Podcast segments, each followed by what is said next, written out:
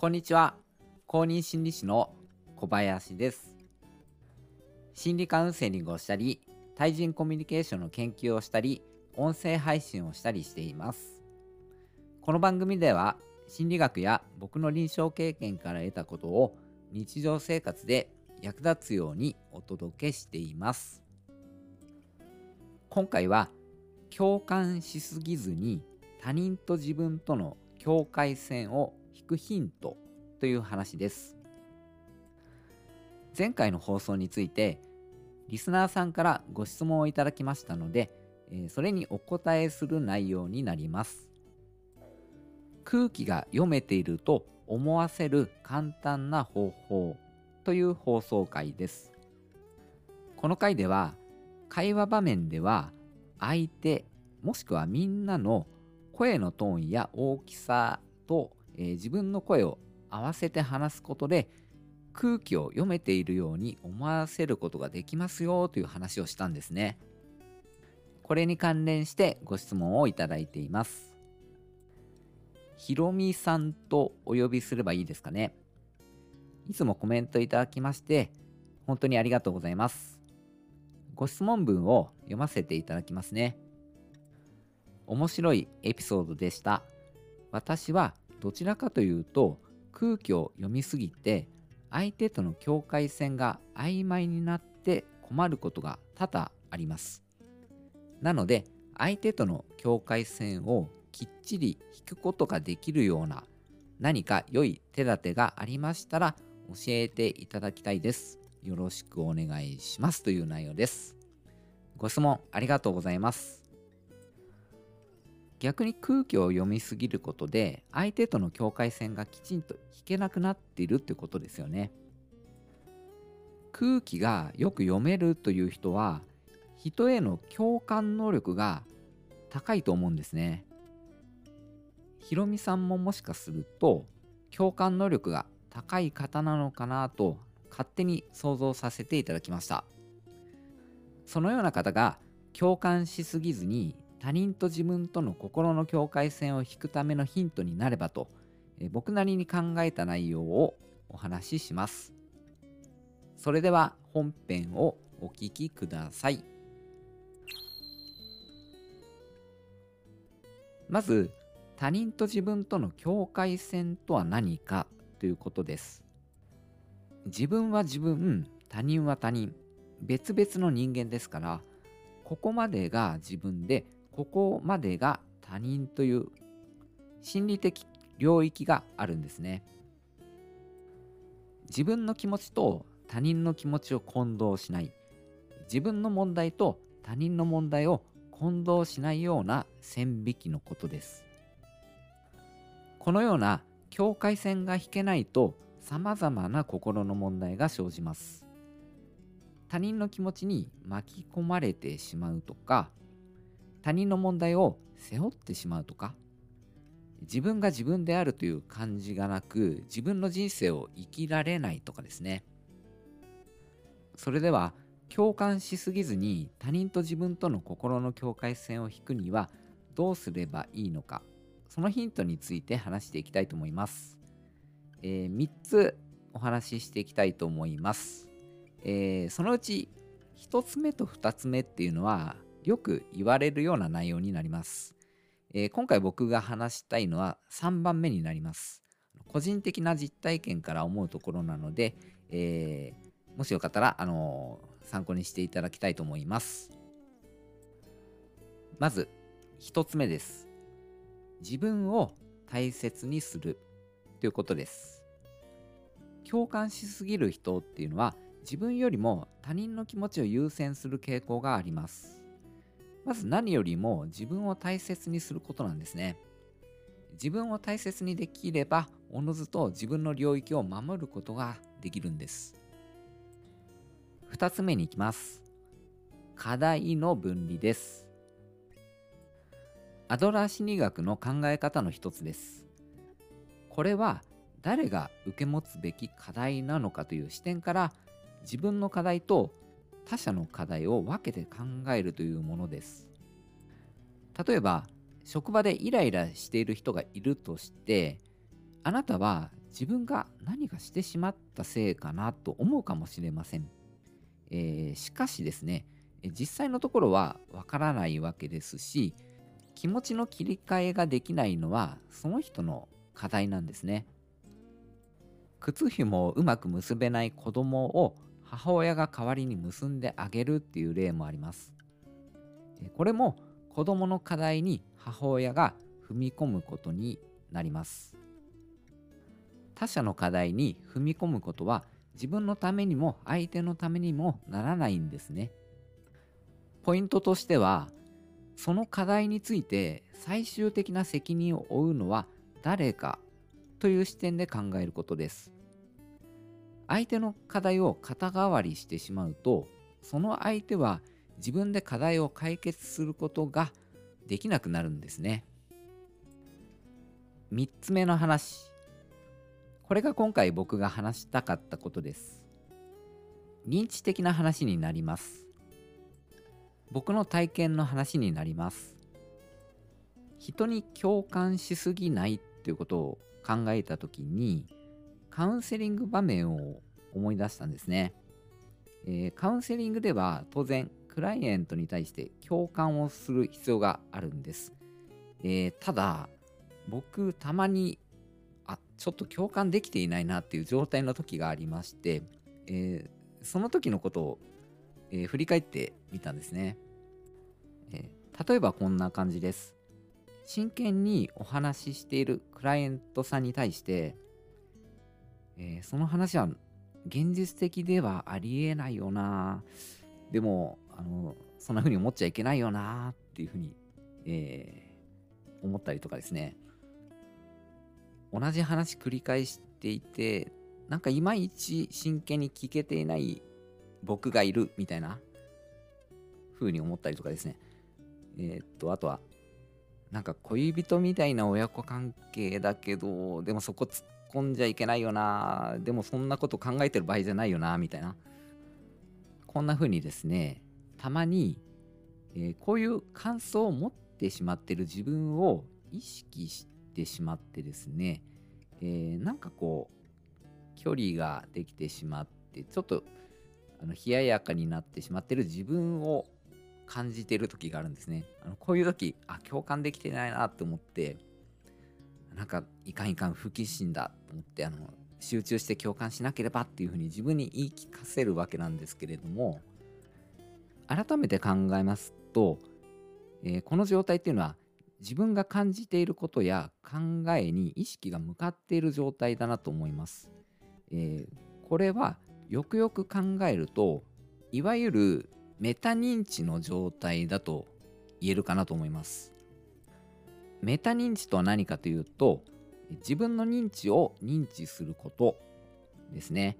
えー、自分の考えるとか感じるとか判断するのような認知活動を客観的に捉えることえそれをにあのメタ認知というんですね。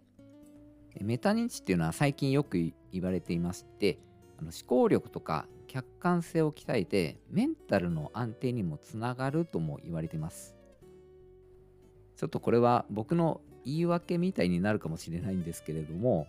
えっとカウンセリングで共感できてない状態ではあるんですけれどもそのことによって過剰にクライアントに巻き込まれずにこう線を引けてるっていうあの解釈もできるかなと思います。まあ、ちょっと 完全に言い訳っぽいですけどもね。えー、でですあのここから考えたこととしては共感しすぎそうだなと思った時に相手ではなくて自分が今感じていることに意識を向けるようにすることを癖にするのがいいんじゃないかと思います。えー、どうですかね？あの参考に、え、なるでしょうか？おまけにもう一つ境界線を引く方法を紹介させていただきます。ベストセラーになった繊細さんの本って、えー、ありますよね。武田由紀さんが書かれた正式な名前としては気がつきすぎて疲れるが驚くほど良くなる繊細さんの本という HSP について書かれた素晴らしい本があるんですけれどもその中から紹介させていただきます HSP の人っていうのは共感能力が高かったり刺激や情報を受け取りすぎたりする傾向があります、えー、そこでそれをセーブする方法として相手の話を聞くときにテレビの画面の向こうの人が話しているとイメージするといいそうなんですね。なるほどと思いました。テレビ画面の向こうのキャスターかタレントが話しているんだっていう感じでこうイメージするんですね。えー、そのことによって自分に向けてメッセージを送ってるというよりはあのテレビ画面の向こうの人がテレビを視聴してるあの全ての人に対してメッセージをしてるぐらいに思えるという感じであのその相手と自分との距離があのできるんですね。いい方法ですよね。まあ、あの一生懸命話してる相手にはちょっと申し申し訳ないんですけれどもあのその人と話してるのがあの疲れるのであれば、えー、こんな風にテレビ画面の向こうの人だと思うっていうのもあの一つの方法としていいかなと思います。はい、今回は共感しすぎずに他人と自分との心の境界線を引くヒントとして、えー、3つ紹介しました、えー、自分を大切にする課題の分離、えー、そしてメタ認知についてです、え参考になりましたら幸いです今回の放送はいかがだったでしょうか？ここでコメント返しをさせていただきます別のリスナーさんからもご質問をいただいていますので紹介させていただきます。えこんにちは。いつもありがとうございます。質問よろしいでしょうか？小林さんは心理を学んで一番良かったことは何ですか？それとなぜ心理師になろうと思われたのですか？自分は今後悩みを持つ方のご相談に対応したいと思っています。今後ともよろしくお願いします。いつもありがとうございます。とても分かりやすくて勉強になります。えー、というあのコメントです。あのいつもコメントくださいまして本当にありがとうございます。あの僕のモチベーションになっています。2つご質問ありましたね。えー、1つ目は心理を学んで一番良かったこと、えー、ですけれども、えそれはあの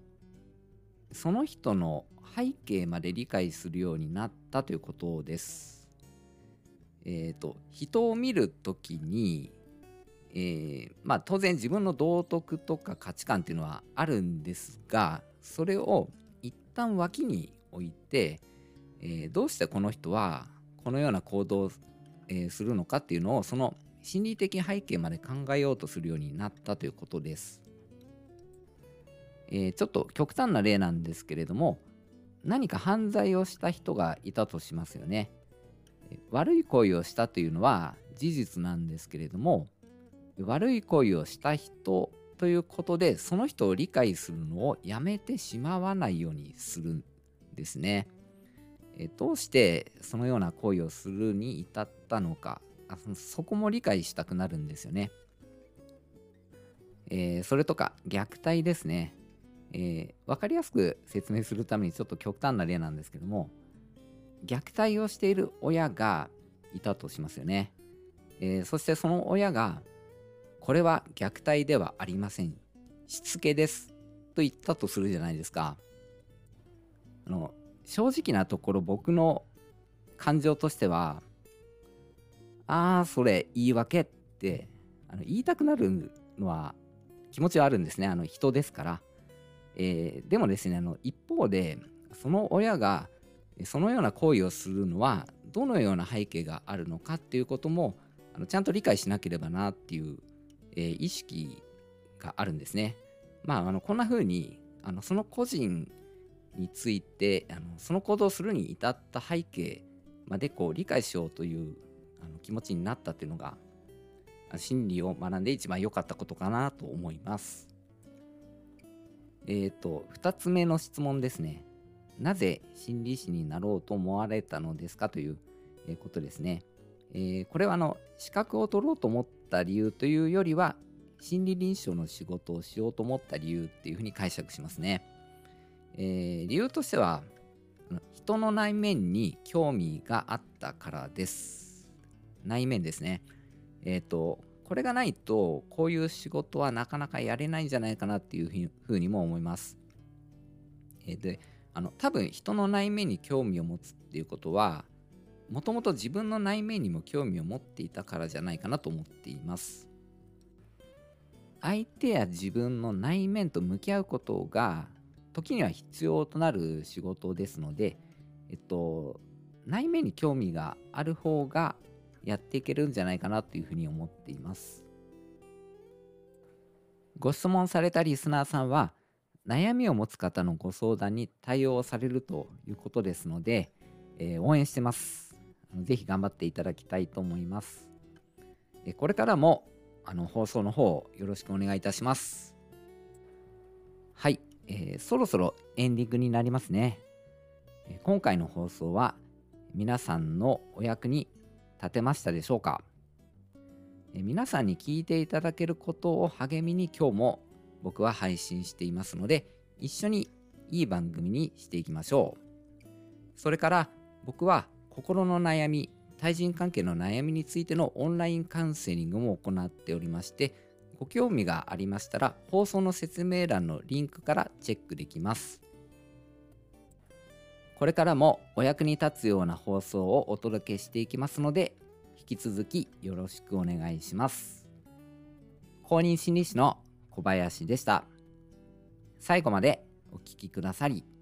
本当にありがとうございました。